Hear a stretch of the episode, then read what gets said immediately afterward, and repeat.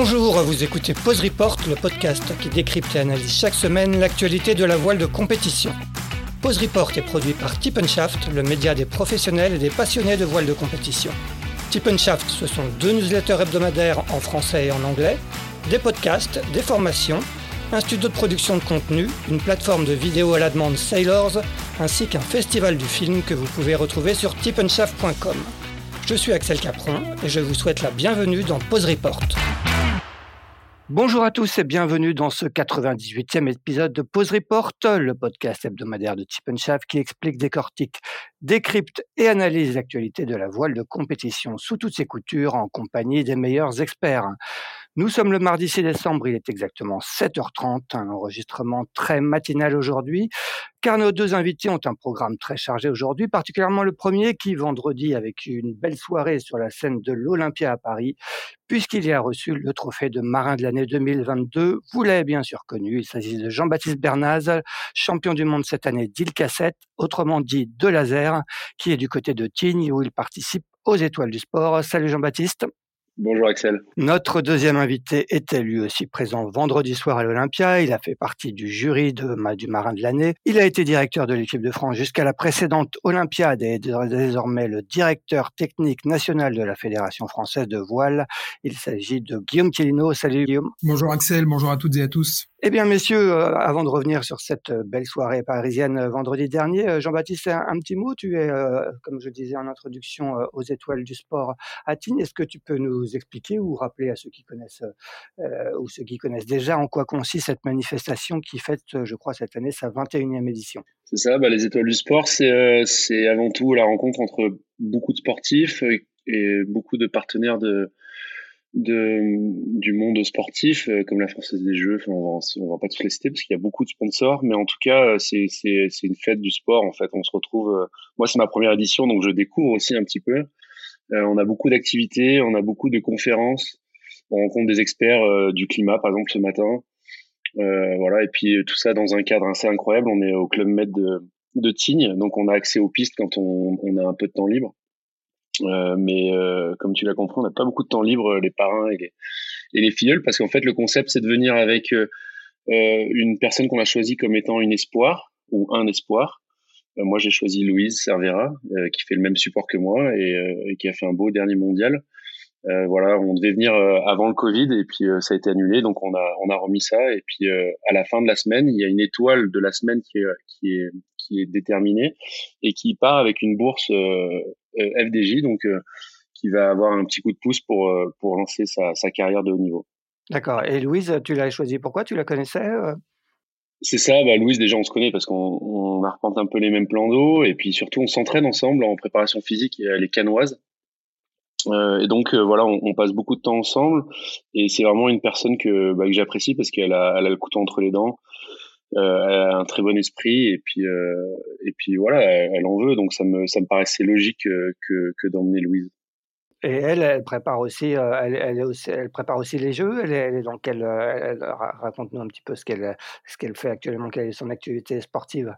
Ben c'est ça en fait, elle est, elle est presque un peu trop avancée pour les étoiles du sport parce que elle est, elle est déjà, bah, elle fait 12e au dernier championnat du monde, donc c'est de, de laser enfin Dilka 6 pour le coup. Et euh, donc c'est, c'est, elle est déjà très avancée, mais en fait quand on, je l'avais choisie, elle venait juste de passer, euh, donc avant le Covid, elle venait juste de passer en, dans la catégorie. Elle était une jeune euh, avec plein de promesses devant elle, et puis aujourd'hui elle est en train de bah, d'essayer de se qualifier pour les Jeux Olympiques. Donc c'est, c'est, c'est déjà une, une athlète aguerrie, on va dire. Bon, donc tu n'as pas eu le temps de rester très longtemps à Paris, tu as enchaîné directement sur Tignes. Exactement, j'ai profité du dernier train encore en activité. Bon. Eh ben, écoutez, euh, revenons maintenant tous les deux sur cette euh, élection du marin de l'année 2022. Guillaume, euh, tu, comme je disais en introduction, tu, tu faisais partie du jury en tant que directeur technique national de la fédération. Est-ce que tu peux nous raconter comment se sont déroulés les débats? J'ai l'impression que ça a été particulièrement serré cette année. Oui, j'avais la chance de faire euh, partie de ce beau euh, de ce beau jury qui s'est tenu euh, à l'Assemblée nationale à l'invitation de, de, députés Jimmy Parrain et, Claire Pitola. C'était un cadre un cadre très sympathique pour pour réfléchir à, ça et, au choix du marin de l'année. Ben, difficile parce que je, mais je pense que j'ai un petit peu l'habitude de ça, ayant été membre du, comité de sélection pour les Jeux Olympiques de la Fédé des les, les huit dernières années. le le panel, euh, en tout cas les six euh, nominés, avaient toutes et tous un, super niveau. Et c'est vrai que bah, euh, c'est difficile de choisir. Notre sport regroupe maintenant des disciplines qui vont du, du, kite et de la wing. si, on prend ce qui ce qui fait partie de, la glisse, une, partie de la glisse, hein, parce que bien évidemment il y a il y a la planche à voile et notamment on avait deux nominés euh, en planche à voile. Et puis euh, bien sûr jusqu'à la course au large euh, en passant en passant par, par les dériveurs et, et, toutes les disciplines olympiques. Et là effectivement on, on revenait tous entre guillemets revenait parce que je, je n'y suis pas allé mais de, de, de, la route du Rhum.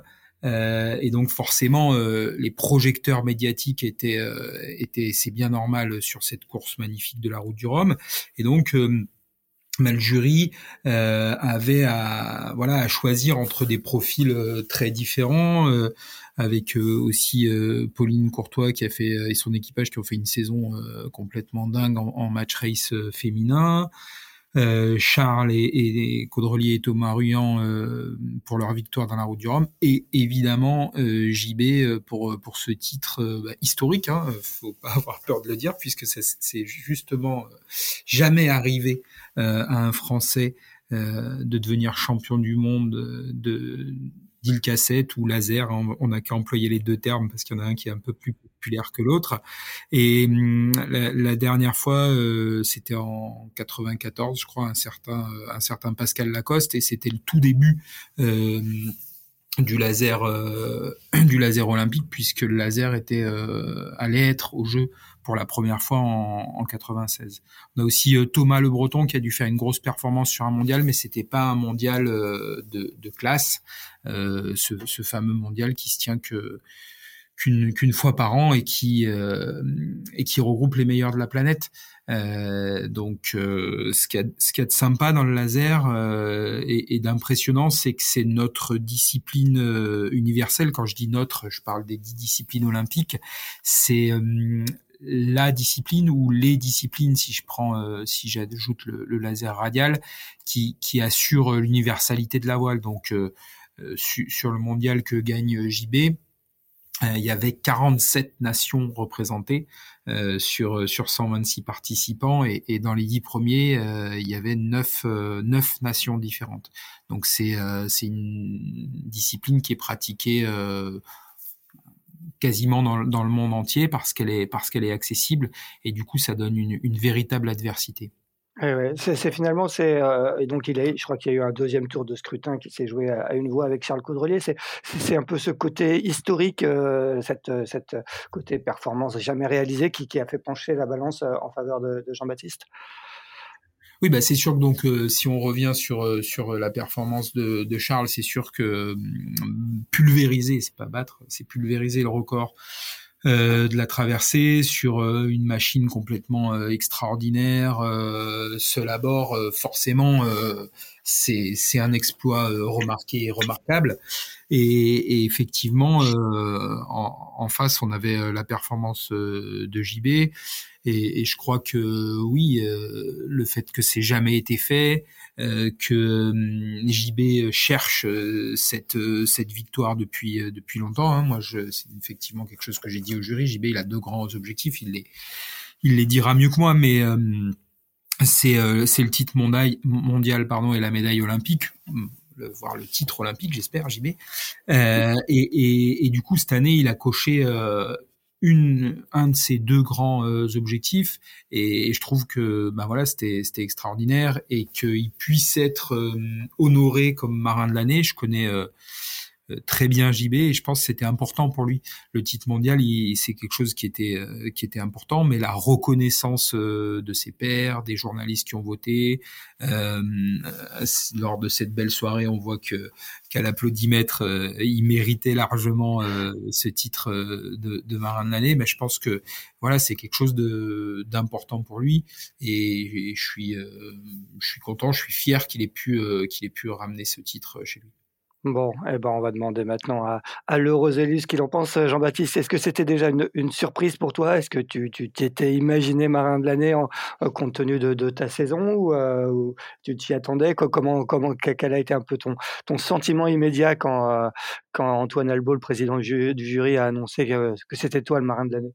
Bah déjà, ça a été une vraie surprise parce que je l'ai pas su avant. Euh, il paraît qu'il y a eu des fuites. Moi, j'ai pas, j'avais pas mon téléphone, donc ça a été, je l'ai découvert vraiment sur la scène et ça avait un, un, une vraie saveur que de pas savoir parce que, euh, bah, comme je l'ai dit, c'est, enfin, tous les tous les marins, enfin, Guillaume vient de le rappeler, tous les marins qui sont autour de moi, c'est, c'est pour moi des, des très grands. Ils ont tous euh, fait des, des performances incroyables. Euh, il y en avait même dans le public, hein, de, de, ces personnes-là qui ont fait des performances incroyables. Donc, je, je croyais en mes chances parce que le championnat du monde de laser, voilà, c'est un, pour moi, hein, c'est toujours pareil. pour moi qui, qui ai grandi euh, avec cet objectif de, de mondial de laser, j'ai pu aller quelques fois dans la dans la maison de Robert Shade, qui est un peu la légende de, de, mon, de mon, support. Et il avait toutes ses plaques, euh, parce qu'il l'a gagné dix fois, lui.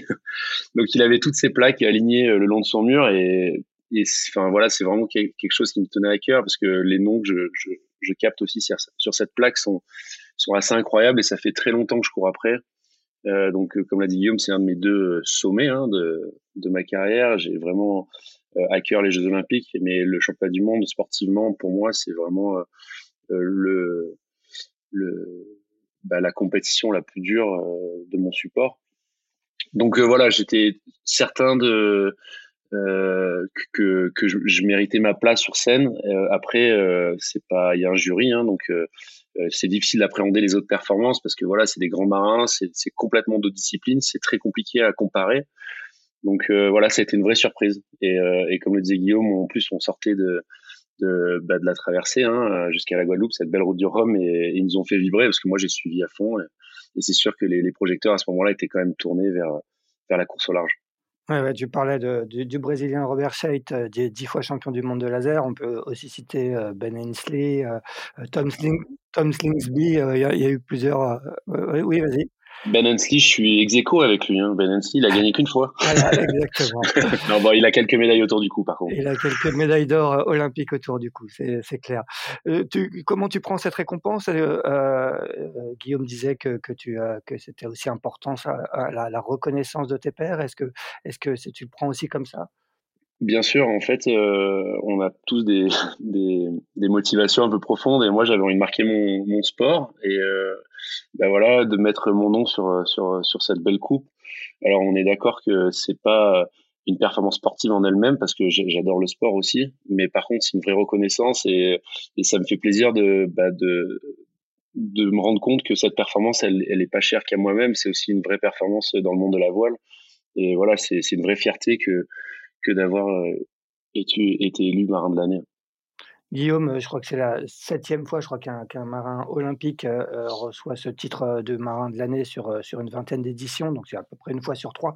C'est important aussi que, que, que, en France, on est quand même un pays très course au large, où on met beaucoup en avant la, la course au large. C'est important que régulièrement de, de rappeler aussi que, que les, les, athlètes olympiques font, font un sport très difficile, que, que gagner des médailles, gagner des titres dans les grandes épreuves internationales, c'est pas donné à tout le monde. Moi, je crois que c'est capital. Alors, euh, il faut surtout pas opposer euh, ces mondes-là. Hein. Cette, cette soirée, elle est vraiment merveilleuse et tous les gens qui ont été qui ont été honorés ce, ce soir-là euh, le méritent le mérite amplement. La course au large, c'est quelque chose qui est capital pour nous et, et donc c'est c'est génial qu'on fasse la part belle à, cette partie-là de notre sport. Euh, oui, donc euh, j'ai les mêmes chiffres que toi, donc on a compté pareil, je crois 14, euh, 6 euh, ou 7 pour la voile olympique et, et, une pour les autres disciplines de haut niveau, une seulement euh, pour l'instant, donc pour Antoine Albo, qui était donc le président du jury cette année, très bon président d'ailleurs. Donc voilà, on, aura aussi, à, je pense, à, honorer des, des, performances dans, dans, tout ce qui est glisse, extrême glisse, parce qu'il y a vraiment des choses euh, des choses brillantes. Mais oui la voile olympique euh, ben, c'est aussi l'ADN de notre fédération euh, suivant même euh, les, les les endroits, les personnes avec qui on discute, c'est la partie essentielle de notre fédération. Hein, donc, faut, voilà, faut. Moi, je, une fois qu'on va se quitter, je vais passer trois heures avec l'agence nationale du sport à parler, à parler Jeux Olympiques. Euh, et, effectivement, euh, les, les, marins de la voile olympique consacrent euh, toute leur vie, ils dédient euh, l'ensemble de leur journée. Ben voilà, on, on m'attaque ce matin à 7h30 euh, avec JB, je sais pas JB si t'es déjà allé courir un petit peu avant ou pas, mais mais ils ont des journées, ils ont des journées extrêmement longues, des, des dédient leur leur vie à ça c'est de plus en plus médiatique et, et merci de d'y participer. Euh, mais voilà, ça reste en chemin. Euh, le, la chance qu'on ait euh, les Jeux Olympiques euh, chez nous dans un petit peu moins de 600 jours euh, nous aide dans la médiatisation de ces championnes et, de ces champions. Et, et, je trouvais aussi qu'il y avait ce clin d'œil à faire un petit peu, voilà, pour pour montrer notre proximité avec les Jeux Olympiques, parce que je trouve que pour l'instant on n'a peut-être pas la France n'a peut-être pas encore assez embrassé euh, ces Jeux Olympiques, n'a peut-être pas assez euh, mesuré la chance que, que nous avons d'avoir euh, les Jeux Olympiques chez nous. Et, donc, je trouvais que c'est aussi ce clin d'œil de, de, de, choisir un, un, marin olympique comme marin de l'année 2022, c'était un bon un bon signal à, à envoyer bah, pour notre proximité au jeu et puis pour voilà continuer la, la médiatisation et, et, rendre hommage à ses performances extraordinaires parce que bon voilà on est on est là euh, pour parler de JB aujourd'hui et encore une fois euh, devenir euh, devenir champion du monde de laser avec bah, des nations qui qui qui sont qui ont une très très forte tradition de ce de ce support là c'est vraiment une une superbe une superbe perf quoi puis aussi Oh, ça tord un petit peu euh, le coup à certaines idées. Euh, voilà, qu'en France, euh, le laser, on peut pas y arriver. Bah, ça fait des années que JB y arrive très bien. Il a été vice-champion du monde en, en 2016. Il est toujours toujours dans les dix premiers. Et puis là, cette fois, il est allé chercher le, le Graal, quoi. Mais c'est aussi montrer que bah, l'île cassette ou le laser, c'est pas c'est pas réservé aux Australiens, aux Néo-Z et aux Anglais. Justement, faisons un petit retour en, euh, quelques mois en arrière, JB et ce championnat du monde euh, au Mexique euh, qui a eu lieu fin mai, si je me souviens bien. Qu'est-ce que tu gardes un peu de, cette compétition On parle parfois de, pour certains marins, parle parfois d'une espèce d'état de grâce qui leur permet de, gagner. Est-ce que tu as connu un peu cet état de grâce sur cette compétition ou est-ce que ça a été un titre difficile, bah, forcément difficile, mais comment tu te souviens de ce championnat du monde au Mexique? Alors, il y, a eu, il y a eu plusieurs phases. Il y a eu, euh, eu, euh, un début de championnat qui ressemblait un peu à ce que je faisais depuis euh, quasiment 5 ans, 6 ans. Donc, j'ai commencé par, par bien naviguer, construire bien mon championnat. Et en fait, la vraie bataille, elle a, elle a, duré à la fin parce que j'ai pas eu l'impression de me, me battre par rapport aux autres. J'ai l'impression de me battre plus par rapport à moi. Euh, ça fait quelques années que je rate le titre à pas grand chose euh, sur euh, une manche, à une BFD, deux jours avant la fin ou le dernier jour. Et en fait, sur ce sur ce mondial-là, peut-être avec des nouvelles idées grâce à, mon, à mon, nouvel entraîneur Nico, mais en tout cas, j'ai le dernier jour, j'avais, pour reprendre son expression, j'avais un penalty à tirer sans gardien parce que j'avais quelques points d'avance. Et, et la première tentative, j'ai quand même réussi à la mettre dans les gradins.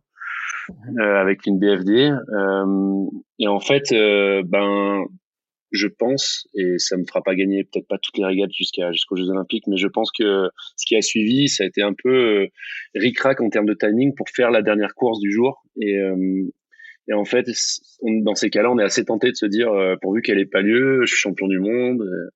Et en fait, à cinq minutes près, en gros, on n'avait pas le droit à un rappel général. Donc, il a réussi à envoyer la manche, et cette manche-là, je fais exactement ce que j'avais prévu sur la première en fait, hein, mais j'avais un top 7 à faire pour être sûr de d'être champion du monde et je, je fais un top 7 sur cette manche-là. Donc j'ai vraiment eu l'impression d'aller gagner mes Jeux Olympiques euh, euh, pardon. j'ai vraiment eu... exactement non j'ai eu, vraiment la sensation de gagner ces championnats du monde et c'est vraiment une victoire sur moi-même euh, plus que sur mes adversaires parce que je pense que euh, parlant euh, dès le début du championnat, j'étais vraiment euh, dans le match, mis à part la première manche, où euh, à la fin, je me dis quand même, qu'est-ce que je fous là? Je venais de faire 19e en me sentant pas très rapide, et ça a été très très dur. Et, et là, je passe l'arrivée, je me dis, mais qu'est-ce que je fais là? Ça va être dur, je suis très loin de mes objectifs. Bon, après, voilà, c'est une course sur, euh, sur les 12 qu'on a couru. Donc, on s'est bien mis dedans, et derrière, il n'y a pas eu de faux pas et jusqu'à la fin où euh, voilà je me suis vraiment euh, fait violence. Et je, je pense vraiment avoir passé un, un, petit cap parce que ces petits points durs euh, qu'on peut appeler mentaux ou ouais mentaux tout simplement ben plus ils durent dans le temps et plus ils sont ils sont durs à, à sauter au-dessus. Et là ben j'ai eu une belle opportunité de le faire. Nico m'a aidé. Et, et voilà c'est ça s'est bien bien fini. J'espère que ça va m'aider pour la suite en tout cas Ouais, je me je me souviens, on s'était parlé, heu, en juin juste après, heu, ce titre. Tu m'avais parlé aussi de de soulagement, heu, pourquoi pourquoi du soulagement? C'était on rappelle, hein, que tu fais du laser depuis, heu, depuis des années des années. Tu as commencé en équipe de France, je crois qu'il y a il y a une bonne quinzaine d'années maintenant. Est-ce que c'est un soulagement pour tout tout ce que tu as fait avant, d'être, heu, enfin récompensé? comment comment est-ce que tu peux expliciter un peu? Ben, c'est un soulagement. Alors, déjà, j'étais très fier de des performances que j'avais déjà réalisées. J'ai été vice-champion du monde, comme l'a dit, heu, Guillaume. J'ai beaucoup de de podiums en Coupe du Monde. Enfin, je j'avais jamais eu à rougir de de ma carrière, mais il me manquait, heu, vraiment cette, heu, ça fait très longtemps que j'ai envie d'être champion du monde, enfin, comme tous ceux qui pratiquent le laser à haut niveau, j'imagine. Mais, heu, je en fait, le soulagement, il vient du fait que je je savais que j'en étais capable mais euh, je l'avais jamais fait. Donc en fait, euh, il y avait toujours ce, cette petite étape qu'il fallait concrétiser en fait. Donc euh, j'avais l'impression d'avoir le niveau vélistique, j'avais l'impression de, de, mettre le travail qu'il y avait besoin pour y arriver, mais ça tombait jamais. J'étais jamais très loin, mais ça me voilà, j'ai l'impression de. Au début, je me disais putain, j'ai pas de chance. Et puis euh, le temps passe, et puis en fait, c'est pas de la chance, c'est ce qu'on met en place pour pour y arriver. Et donc là, le soulagement, c'est que ben je sais que j'en suis capable, donc euh, c'était aussi tout l'enjeu de cette préparation olympique. Elle était courte euh, et j'avais pour euh, consigne à moi-même, c'est que si je veux gagner une médaille olympique, il faut que j'arrive à passer ce, petit cap. Et donc j'avais coché ce mondial-là, j'avais coché cette date-là pour bah, pour le faire sauter, ce, ces petits points durs des derniers jours. Et ben voilà, ça c'était chose faite. Donc je suis vraiment soulagé parce que maintenant j'attaque ma campagne olympique où il n'y a plus qu'un seul objectif, les Jeux Olympiques. Alors même si euh, les championnats du monde, on, va les faire, on va les faire à fond. J'espère même être champion du monde encore.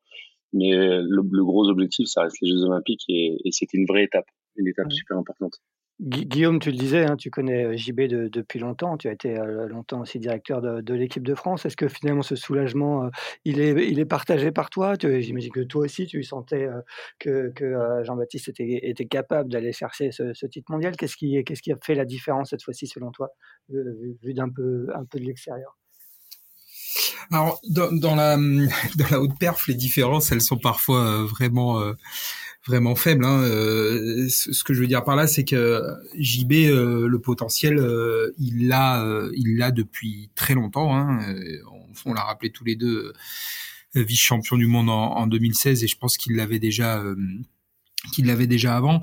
il est reparti. moi, je me souviens d'une conversation avec avec JB après, enfin après après les Jeux. On est encore à on est encore à Tokyo. Euh, on, on, évoque un peu la suite. Euh, il a beaucoup réfléchi, JB, beaucoup discuté avec Philippe Porniac, le directeur de l'équipe de France. Euh, beaucoup discuté avec ses entraîneurs euh, et, et, donc il y a, y a aussi il y a l'arrivée de, de Nico Lebert euh, puisque c'était vraiment un entraîneur avec lequel JB souhaitait travailler depuis depuis longtemps donc ça c'était une vraie une vraie motivation et, et je crois que le déclic, c'est euh, c'est d'y croire, euh, d'y croire encore plus. Quoi. Voilà, euh, JB, il, il, parle assez librement de décrit un combat contre lui-même.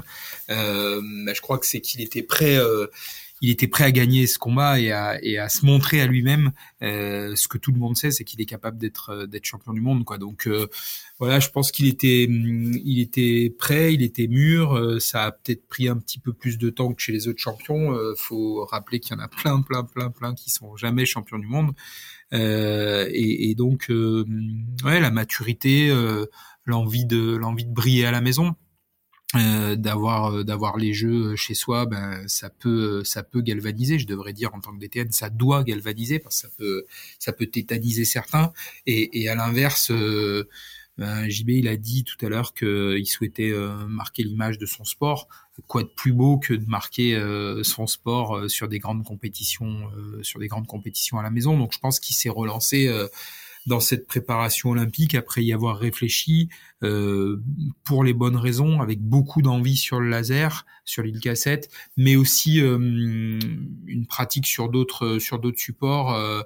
Euh, en, en, match race euh, notamment, donc ce qui lui permet de peut-être pas avoir de lassitude sur ce bateau euh, très exigeant physiquement qui est le qui l'île Cassette et, euh, et, de continuer à apprendre d'autres choses, d'être d'être en équipage, donc de, de développer d'autres compétences, ce qu'il a ce qu'il a brillamment fait aussi aussi cette saison. On va en reparler justement avec toi, JB, du, du match racing, mais juste avant un petit mot sur, sur l'importance aussi du, coach. Tu, as beaucoup euh, souligné euh, euh, l'importance du, travail que tu as fait en amont de ces championnats du monde avec Nicolas Lebert. Qu'est-ce qui, ancien spécialiste de, de 470, qu'est-ce qui t'a apporté concrètement? Je peux prendre un exemple, mais en fait, on, déjà, on a eu une saison assez euh, courte en termes de préparation parce que même si on se connaissait, on a, on a eu besoin de, de, de, poser nos marques et pour ça on a fait un peu commando. Euh, donc euh, de fin janvier jusqu'à fin avril, euh, bah, on était dans la prépa que du championnat du monde, qui était un tout petit peu décorrélé des Jeux Olympiques parce qu'il y avait une grosse une grosse pause, on va dire, derrière avec un, un, peu un peu moins de laser, mais en tout cas jusqu'au championnat du monde, on avait besoin de trouver nos marques, de prendre de la confiance dans nos dans nos discussions euh, ce qui m'a emmené, c'est euh, l'authenticité en fait de l'honnêteté et en fait il n'y a rien de mieux pour résumer tout ça que mon deuxième jour du championnat du monde, je finis ma, journée en, passant en tête du championnat, donc avec trois manches euh, dans le top 5, il me semble.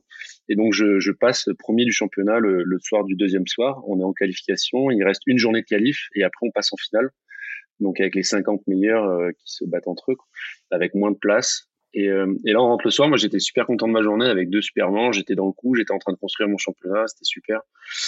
Et, et, on fait un petit euh, bilan. Et puis il me dit, on sera pas champion du monde comme ça. Alors, alors là, moi, je, je, je, me dis, mais de quoi, de quoi il me parle? Je viens de faire une super journée. je dis, alors, mon intelligence à ce moment-là, c'est c'est grâce à la confiance qu'on a créée à ce moment-là, c'est que je me dis bon ben ok, si tu veux, et alors propose-moi quelque chose. Qu'est-ce qui va pas? Pourquoi t'es pas content? Il me dit ouais les départs, on, on sera pas champion du monde en faisant des départs comme ça. Et c'est quand même un thème récurrent, euh, je pense pour tous les laseristes, mais moi depuis des années je, je bataille un peu sur les départs. Et là, il me dit, euh, bah voilà, on va tenter euh, d'être soit plus précis, soit d'attaquer un peu plus sur les les bordures. Demain, c'est un jour de qualification, on peut encore essayer des choses. Euh, il y aura moins de densité, disons, sur sur la ligne de départ. Allons-y, essayons parce que il va falloir le faire avant les finales. Faut pas qu'on découvre ce problème pendant les finales. Et donc le lendemain, je, je pars sur l'eau avec cette idée en tête et je fais mes deux départs les plus agressifs qui payent parce que derrière je fais deux super manches et en fait, ça me lance complètement dans la stratégie du mondial où le départ était très important. C'était pas un bord obligatoire, mais pas loin. Et donc, le départ était vraiment primordial.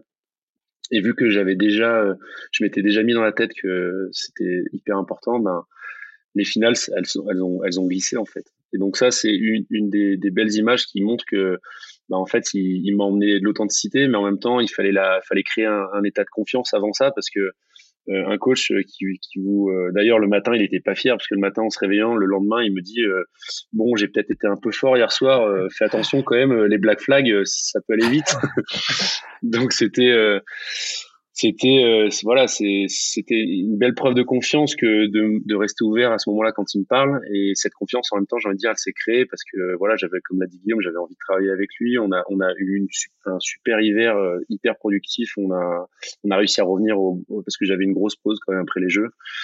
Et donc on a réussi à revenir au niveau vélistique et puis en même temps à créer notre relation de coach entraîné et euh, coach coureur. Et, et donc voilà, aujourd'hui on est on est dans cette démarche là et Nico il s'est positionné exactement là où j'ai besoin de lui, c'est-à-dire euh, c'est en fait c'est la tête froide de mon projet quand euh, quand euh, bah, je déraille tout simplement. Donc il, il, tient les clés un peu de de mon projet autant que moi.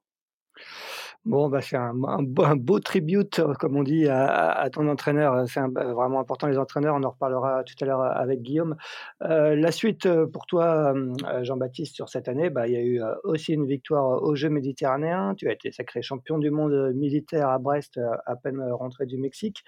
Et il y a eu surtout aussi une belle campagne en match racing euh, sur le World Match Racing Tour euh, aux, États-Unis. Est-ce que tu peux nous raconter un peu comment, comment déjà tu avais monté ce projet et comment ça s'est passé là-bas? Je crois que vous avez gagné, euh, vous avez terminé sur le podium de, il y avait quatre épreuves. Je crois que vous avez terminé sur le podium de deux mmh. ou trois épreuves et, notamment gagné une, si je ne me trompe pas. Exactement. En fait, c'est le match race, c'est pour moi déjà faut remonter un peu dans le temps. C'est l'activité qu'on faisait quand il faisait trop froid pour faire du laser. Moi, j'ai grandi euh, au pôle d'Antibes et on avait la chance d'avoir ce pôle de match racing avec euh, des gens comme Lionel Van der Hoeven, je sais pas si des gens se, rappellent, qui est décédé, euh, qui était, qui a navigué sur ville de Paris, qui, nous a mis un peu le pied à l'étrier parce que sur les mois de décembre et janvier, on avait le, on faisait le parti, c'était l'idée de mon entraîneur de l'époque, Lionel, de couper pour remettre des bases dans les sensations quand on allait reprendre en, février. Et donc, on faisait deux mois de match racing. Et donc, je fais ça depuis que j'ai 15-16 ans quoi. Donc on a appris à bah, tous les solitaires qu'on était, c'est-à-dire tout le pôle euh, de laser, on était 5-6 et ben on s'était réparti les tâches sur ce bateau euh, acquis hein, et on a appris à, à, naviguer sur des bateaux un peu plus gros et à faire ce, ce magnifique jeu que le match racing. Et depuis, euh, dès que j'ai un peu de, de, temps dans mon planning, j'essaie de, de m'organiser pour faire les, les championnats de France. Donc on a gagné euh, une fois en jeune, on a gagné deux fois en senior donc euh, voilà, c'est vraiment une histoire euh, longue le match racing, mais j'arrive pas à en faire aussi professionnellement que certains. J'arrive pas à faire une année complète, donc je suis obligé de prendre des, des gars qui sont déjà bien rodés sur le gros bateau. Donc j'ai une équipe qui, qui est devenue aussi, c'est devenu aussi mes, mes amis. Hein.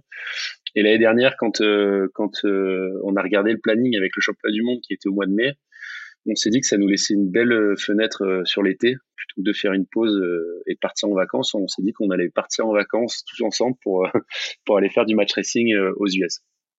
Donc il y a une belle tournée avec quatre épreuves, une à Détroit, une à Chicago et deux à New York. Donc c'est un tour qui est prévu pour les enchaîner. Hein. Ils appellent ça le Grand Slam. Et, et, voilà, ça a été super riche parce qu'on était rarement sorti de France pour faire du match racing. Et là, on a, on a rencontré euh, bah, différents équipages de différentes nations avec différentes manières de, de, naviguer. On a eu des jurys aussi qui, qui arbitraient différemment. D'ailleurs, je, je veux faire un hommage aux, aux, arbitres français parce que on a la chance d'avoir des très très bons arbitres en France et on a été très déçus de la qualité de l'arbitrage américain. Et donc, euh, bah, tout ça, ça nous a ouvert une belle porte parce que c'était pas du tout prévu, mais on a été invité à la finale de, euh, du World Match Race Tour, euh, qui a lieu euh, du 13 au 18 décembre en, en Australie, à Sydney. Et donc, euh, on a dû trouver un peu de sous quand même pour y aller. Et merci la fédération de nous aider à nouveau dans ce nouveau projet. Et donc, on part. donc, moi, je vais pas faire la fin des étoiles du sport parce que je vais redescendre et prendre l'avion pour aller à, à Sydney et, et, défendre nos chances pour un nouveau titre mondial. Ça serait bien. Ouais, bah, là, tu, là tu, tu, tu, vas vraiment te frotter à l'élite, euh, euh, du, match race mondial, hein, parce que je crois qu'il y, a un peu tous les meilleurs à, Sydney.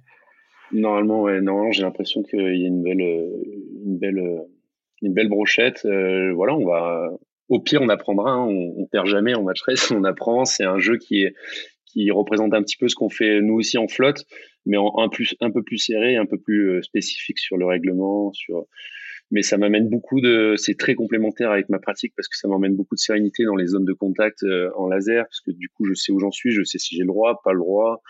Euh, voilà, c'est, c'est, très très important. Et puis ça, ça emmène aussi une, une certaine, euh, je sais pas comment dire, aura auprès des juges, parce que c'est les mêmes qu'on a en match racing, c'est les mêmes qu'on a en, on flotte. Et ben, quand il y a un cas entre entre, je sais pas, moi, même Robert Scheidt et, et, et, moi, en fait, ils se disent, bon, bah, JB, quand même, il, il touche déjà à ça euh, en match racing, et donc il y a de bonnes chances que, que ça se tourne vers moi. oui, ils, se, ils se souviennent du grand blond, quoi. C'est ça, euh, c'est bien, c'est important.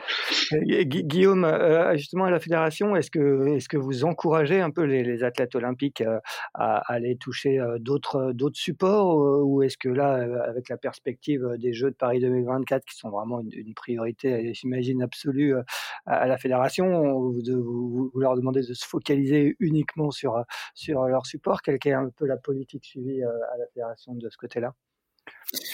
Euh, Philippe Bourniac, donc le directeur de l'équipe de France, euh, est, euh, est complètement convaincu de cette double pratique. Enfin, donc là en l'occurrence, c'est du match race, mais ça peut être pour des planchistes euh, par exemple pour un Nicolas Goyard d'aller faire la PWA donc euh, euh, avec avec avec PH on est on est convaincu que c'est une c'est une bonne chose de, de s'ouvrir à d'autres supports de haut niveau avec euh, bien sûr la, la limite qu'il faut pouvoir faire euh, bah, le, le, volume nécessaire euh, dans sa discipline pour laquelle on se prépare pour les jeux. Donc bien sûr c'est pas c'est pas à la place d'eux, mais mais mais plutôt en plus quoi.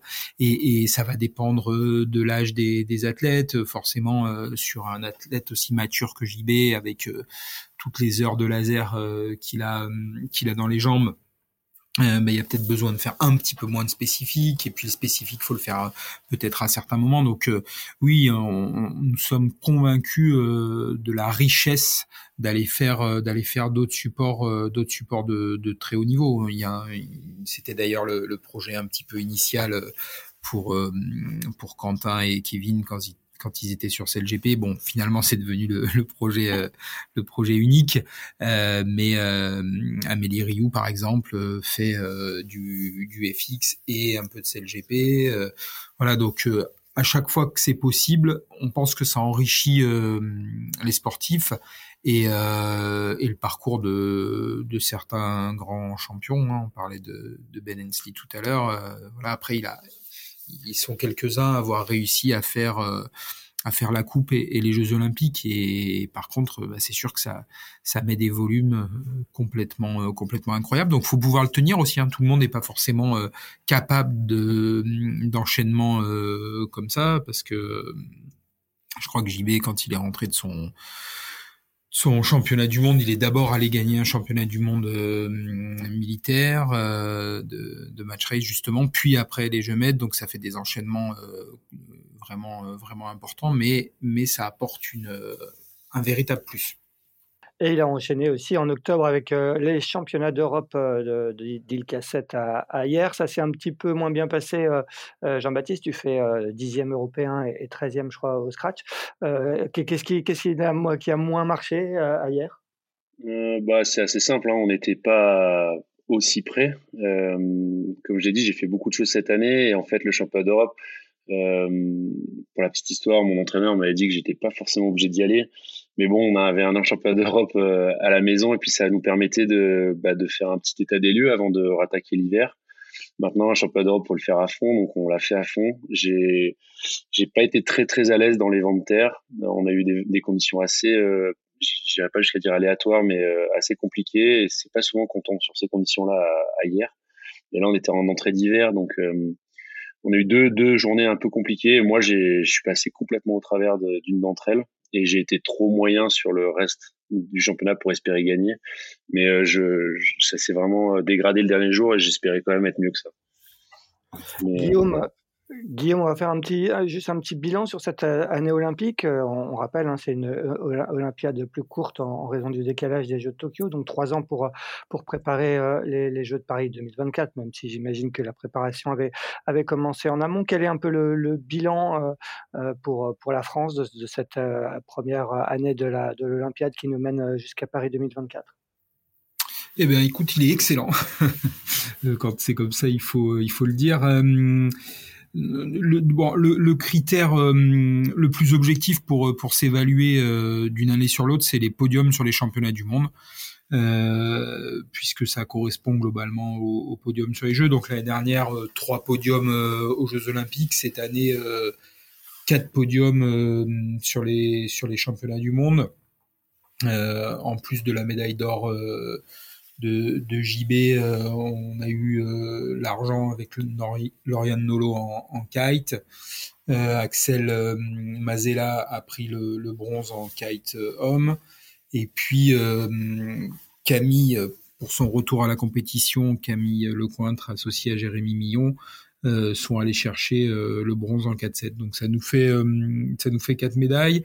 Ça nous met seulement quatrième au, au rang des, des, médailles, si je peux dire seulement, euh, parce que bah, on a on a qu'une médaille d'or et, et, ça se et ça se joue à ça se joue à l'or d'abord. Euh, par contre, en nombre de médailles, on est il y a que deux nations qui en qui en font quatre cette année, c'est les Hollandais et nous.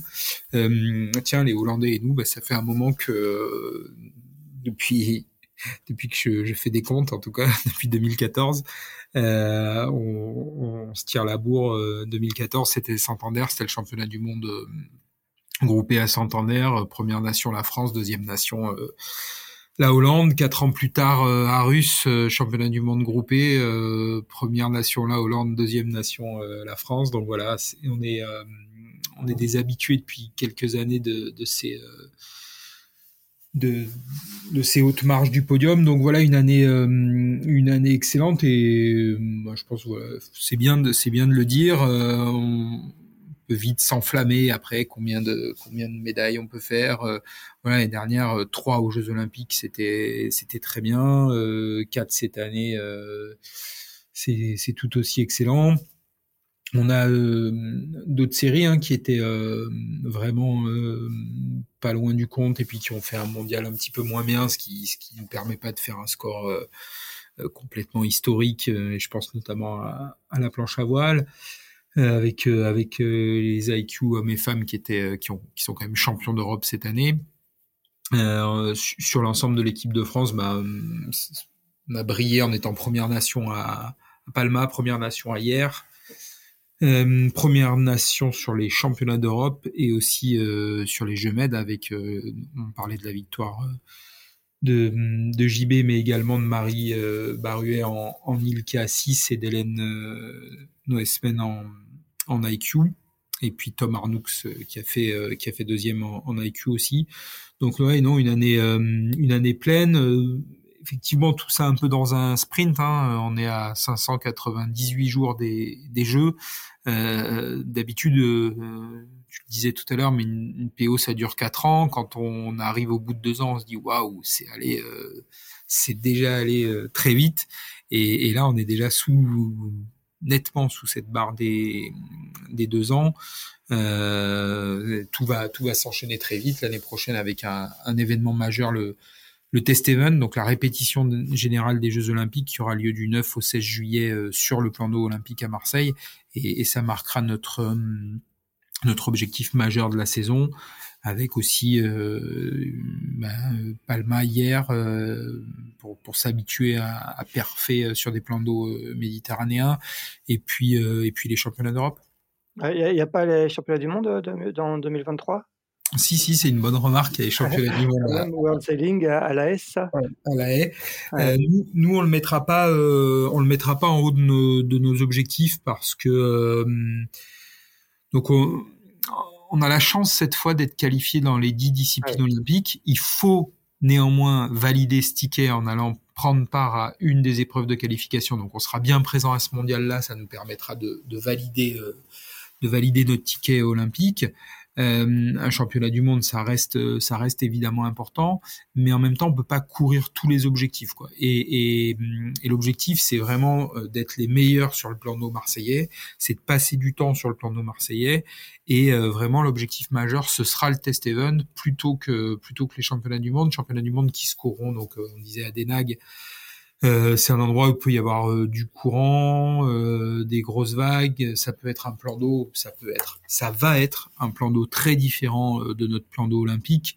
Et donc, c'est bien de, de ne pas trop se perdre et de se dire que là où on veut perfer, c'est sur des plans d'eau méditerranéens et particulièrement à Marseille. D'accord. Euh, tu le disais, donc ça sera le, grand objectif de, la saison. Euh, on rappelle que, donc l'équipe de France euh, qui, accueille les Jeux Olympiques est qualifiée dans les 10 séries olympiques. Est-ce que, est que quelque part la, sélection interne, en tout cas pour, pour les, candidats à l'unique sésame olympique par discipline, va se jouer du coup sur ce test event de Marseille? Est-ce que c'est l'objectif que, vous fixez à tous les candidats pour Paris 2024 non, on l'a pas, euh, on l'a pas écrit comme ça, mais euh, mais clairement, euh, pour celles et ceux qui seront qualifiés pour ce test event, bah, l'objectif c'est de le gagner. L'objectif c'est de c'est de montrer que les Français sont les meilleurs sur ce plan d'eau. je pense que voilà, vais parler de parler de déclic. je pense que de montrer qu'on est les meilleurs à, à, un an des Jeux, c'est c'est capital. Euh, parce qu'après il y a, y a, des notions euh, voilà un peu de, de, peur qui peuvent être mises en place. Euh, il faut que les Français fassent peur, il faut que notre équipe de France fasse peur aux autres l'été prochain et, donc c'est voilà c'est l'objectif après il y aura il y aura un comité de sélection qui, qui prendra qui prendra ses décisions et donc bien sûr que gagner ce, ce test event si je, si je dis que c'est capital forcément ça aura, ça aura du poids ouais. Bon, Jean-Baptiste, du coup, j'imagine que tu vas organiser toute euh, ta, préparation de, la saison 2023 euh, en, fonction de cet objectif. Raconte-nous un peu quel, est le, programme pour toi. C'est déjà euh, en ligne de mire depuis un moment puisque je, me suis, je vais être résident bientôt au Marseillais pour y passer beaucoup plus de temps. C'est effectivement une année où pour, pour ma part, hein, le championnat du monde, il est important que parce que c'est un championnat du monde, mais la réalité c'est que c'est qu'on veut gagner euh, sur le plan d'eau de Marseille. Maintenant, je l'ai dit, c'est le grand objectif, ça reste les Jeux Olympiques. Donc, euh, donc je suis content d'entendre que ce sera pas une sélection forcément championnat du monde, ça c'est bien. non, c'est vraiment un plan d'eau complètement différent. Donc euh, moi maintenant, j'ai vraiment envie de me tourner sur Marseille. Sur le, gros gros objectif, c'est de se sentir à la maison, c'est de, de, comprendre chaque phénomène. Je sais pas si on va y arriver, hein, mais c'est un plan d'eau qui est pas loin de là où j'ai grandi. C'est la, même mer, hein, c'est la Méditerranée, c'est le même Mistral euh, qui m'a fait mal quand j'étais jeune euh, au rappel et qui me fait toujours mal. Euh, donc euh, voilà, on va passer beaucoup beaucoup de temps à Marseille. On, est encore en train d'organiser un peu la saison. Donc nous on a un championnat d'Europe très tôt qui est sur un plan d'eau méditerranéen, mais côté italien. Donc c'est pas c'est c'est pas rien. On est obligé de le faire et de le faire bien parce que c'est encore une fois des conditions méditerranéennes qui ont rien à voir avec le côté euh, qui ont, sont vraiment différentes du côté atlantique. Et donc euh, après on va essayer de on sait pas encore euh, si on fait Palma enfin ça c'est encore un petit peu flou. Et après on fait bien sûr la SOF et le test event si j'arrive à me qualifier. D'accord. Tu t'entraînes dans, dans, un collectif? Est-ce que, est-ce que au sein de l'équipe de France, il y a, a d'autres laséristes qui, qui, te poussent, qui, te, qui t'aident à, à te préparer? Comment, comment ça se passe? Euh, alors on a un, on a un beau collectif qui est en train de se, enfin qui est pas en train de se créer, qui est complètement créé avec euh, Christophe Espagnon euh, comme coach, avec bah, la relève, hein, les jeunes. donc ils sont ils sont déjà bien en place de leur côté, ils ont pas besoin de moi, ils sont en train de, de franchir les étapes doucement. D'ailleurs on a un jeune qui a fait une super perf là, sais pas d'Europe, il a à peine 18 ans, il a réussi à rentrer sur le rond donc peut-être la relève, euh, ça serait bien. Donc non, de mon côté, quand on arrive à se joindre à eux, à leur programme, parce qu'on va pas leur demander l'inverse, on, on, le fait volontiers. On l'a fait beaucoup à Marseille cet été, parce qu'on s'appuie sur ce beau collectif qui est en train de monter. Euh, par contre, pour la pour la partie euh, performance euh, hivernale, on essaye de le faire avec euh, ben, des gars qui sont dans les dans les meilleurs mondiaux et on a créé un, un très très beau groupe l'année dernière avec qui on a fonctionné tout l'hiver. Donc il y a le Norvégien qui est médaillé de bronze, euh, Thomas Guard, et euh, Philippe Boulle, euh, l'Allemand qui est champion du monde en 2020. donc voilà, on, on, arrive à beaucoup échanger, à, à vraiment avancer. C'est la première fois que je travaille aussi proche avec des étrangers, parce que c'est toujours un peu délicat, ça reste des concurrents. Mais on a fermé le groupe à trois en disant qu'on allait se répartir les médailles au jeu. Donc c'est un, un beau projet. Donc, euh, tu t'installes à Marseille au retour de Sydney, là? C'est début d'année, ça y est, tu tu tu as trouvé ton ton appartement marseillais? Quasiment, ouais, j'ai investi grâce à mon frangin. On a acheté en SCI, euh, un appartement, euh, pas loin, à la Pointe Rouge. l'objectif est clairement de de se sentir la maison. Voilà, donc au retour de Sydney, je vais faire mes bagages en grande partie et puis on va faire un peu d'hiver à Cascais en Espagne, à Cadiz pardon, à Cadiz en Espagne et après au retour de Cadiz on va on va très certainement planter la tente à Marseille. Guillaume, est-ce qu'aujourd'hui, euh, comment ça, se passe du côté de Marseille euh, Est-ce que toutes les équipes de France sont sur place? Est-ce qu'il y a, euh, j'imagine, les travaux de la Marina sont pas encore, Marina Olympique sont pas complètement terminés. Comment ça se passe du côté de Marseille? Les travaux battent leur plein. Là, en ce moment, c'est c'est la folie. Les quelques fois où j'y vais, je passe beaucoup de temps à Paris en ce moment, peut-être euh, un peu trop, mais euh, par contre euh, sur Marseille ça avance bien. Le, nouveau pôle nous est annoncé pour février, donc ça ce sera le premier bâtiment qui sera terminé. Donc voilà, les, travaux sont sont bien à l'heure et donc nous on aura un superbe outil pour pour préparer les jeux. C'est justement a quelque chose d'important, hein, c'est le fameux héritage. Euh, ça doit pas se limiter au, seul bâtiment, mais les bâtiments c'est important. On va avoir un très bel outil euh, pour euh, pour préparer les jeux, pour euh, pour faire de la voile dans le futur à, à, Marseille et en Méditerranée. Donc ça c'est déjà une excellente nouvelle les équipes de France, bah, elles sont de plus en plus euh, à Marseille. J'étais euh, lundi il y a 15 jours et euh, il y avait il y avait beaucoup de monde. la semaine prochaine à nouveau pas mal pas mal de monde.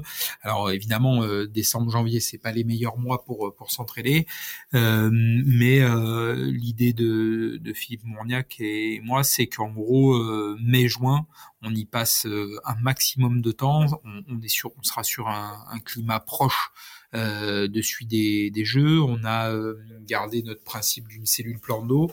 Euh, c'est maintenant Gilda Philippe, donc l'entraîneur des 4-7, qui est en charge de, de, cette cellule. Ça amène une nouvelle façon de penser, une nouvelle façon de faire. À ses côtés, il a Nicolas Huguet, qui est un entraîneur qui connaît parfaitement bien le plan d'eau marseillais, et bien sûr David Lanier, notre notre météorologue, qui a déjà sillonné la baie euh, avec ses avec ses équipements pour faire euh, pour faire des mesures. On a toujours euh, le soutien de, de Paul Yashkin euh, et, et, de Yves Clouet là plutôt sur la partie vitesse des bateaux, mais évidemment tout le temps en lien sur cet aspect météo.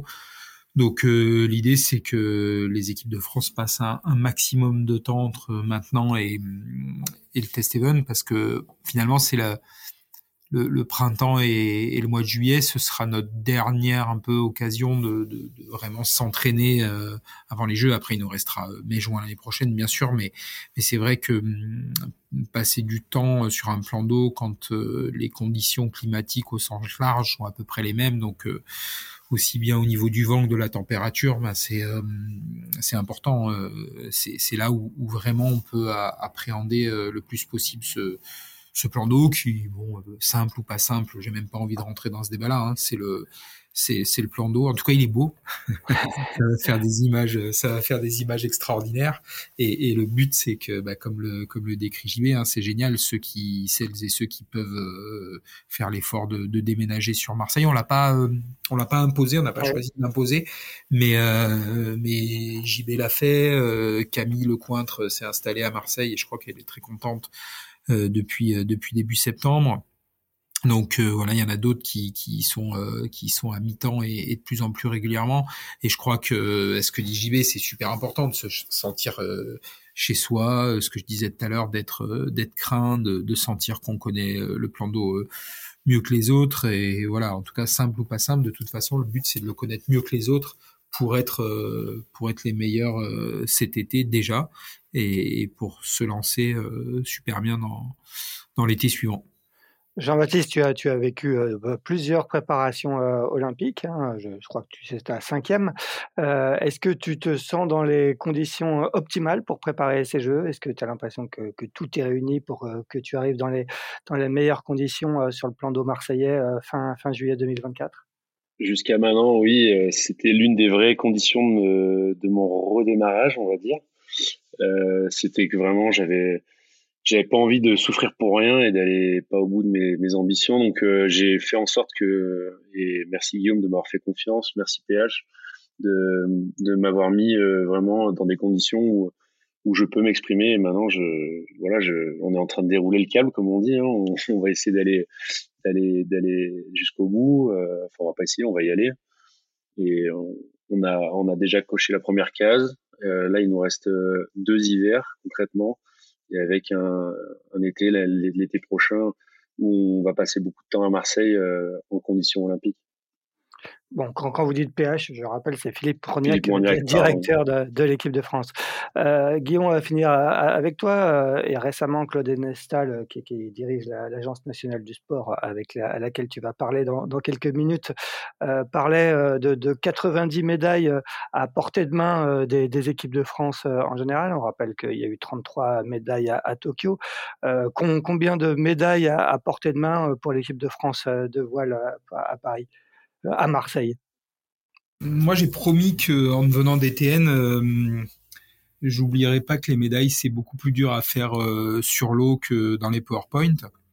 Euh, donc, bah, c'est bien hein, qu'il ait un objectif aussi ambitieux, hein, multiplié par trois en, en trois ans, c'est c'est beau. nous, franchement, ce qui est fait sur ces deux derniers Jeux Olympiques, de faire de faire trois médailles, c'est vraiment euh, c'est vraiment beau. Il y a quelque chose qui est important pour euh, pour comparer les sports, c'est en fait de parler du potentiel.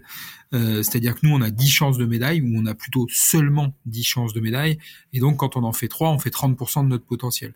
Si un sport, et je veux pas en stigmatiser un plus qu'un autre, mais par exemple, avait 50 chances de médaille, quand il en fait 3, euh, bon, alors euh, je vais faire des maths, ça fait 6%. Euh, donc voilà, je, pense que ça, ça c'est très important. Et maintenant, pour répondre un petit peu plus, euh, un peu plus concrètement à la question, évidemment que si on peut augmenter un petit peu ce score, bah on va le, on va le faire. En tout cas, on travaille pour ça. Euh, Philippe Mourniac dit, euh, PH effectivement. Euh, et, et, moi, notre objectif, c'est que euh, ben, les, les 10 disciplines puissent jouer euh, aux Jeux Olympiques. Ce qu'on voudrait pas, c'est arriver avec des disciplines où on se dit bon bah de toute façon là, euh, on n'arrivera pas, on n'arrivera pas à finir dans les dix premiers. Donc bon voilà, il y a des il y a des nouveaux formats de course aussi en, en, kite et en IQ qui changent un peu le dernier jour. En gros, pour faire très simple, le dernier jour, euh, si tu es qualifié dans les dix premiers, tout est possible. C'est euh, on va pas rentrer dans le détail aujourd'hui, mais c'est quasiment des vraies finales. Pour les six autres disciplines, dont celle de JB, ça reste notre classique medal race. Hein. donc voilà, ça, ça, apporte un peu de, de, jeu supplémentaire. Ça apportera un petit peu plus de sel d'ailleurs pour suivre. Pour suivre les épreuves olympiques, faut le faire cette année pour bien s'aguerrir au, au, format olympique. Euh, mais voilà, si on peut augmenter un petit peu cette marque, bah, c'est sûr que, en tout cas, nous, c'est notre objectif. Nous, on bosse pour ça tous les jours. Euh, et, et, encore une fois, je me, je me, répète, mais ce qui, ce qui est le plus important pour nous aujourd'hui, c'est de faire en sorte qu'on soit compétitif dans les dans les dix disciplines. Aujourd'hui, je pense qu'on on l'est dans 6-7, donc c'est déjà euh, c'est déjà bien. Et le but, c'est voilà de combler le petit le petit gap euh, pour l'être vraiment dans dans les 10. Parce qu'après les jeux, ça reste une euh, une compétition unique où il peut y avoir euh, des déceptions, mais il peut aussi y avoir des bonnes surprises. Et donc euh, l'idée, c'est de continuer à monter ce potentiel-là pour qu'on puisse bah, espérer le plus de, de bonnes surprises possibles. Eh bien, c'est parfait. Ça sera le, mot de la fin. C'est tout ce qu'on souhaite en tout cas à cette euh, belle équipe de France. Euh, Jean-Baptiste, on, on, va vite te libérer parce que je crois que tu as une journée chargée du côté de Tignes, Guillaume également. Merci en tout cas euh, d'avoir pris le temps de, de, répondre de façon très matinale à, notre invitation. bravo encore Jean-Baptiste pour cette belle récompense de marin de l'année 2022. Et quant à nous, on se retrouve mardi prochain pour 99e épisode de Pause Report. Merci à tous les deux. Bonne journée. Merci Axel. Au revoir, à bientôt. Merci. Merci d'avoir écouté cet épisode de Pause Report. N'hésitez pas à nous dire ce que vous en pensez en bien ou en mal et n'hésitez pas à le partager. Si vous souhaitez suivre l'actualité de la voile de compétition, je vous encourage à vous abonner à la newsletter de Tippenshaft envoyée chaque vendredi à 17h. Pour vous inscrire, ça se passe sur tippenshaft.com. À bientôt!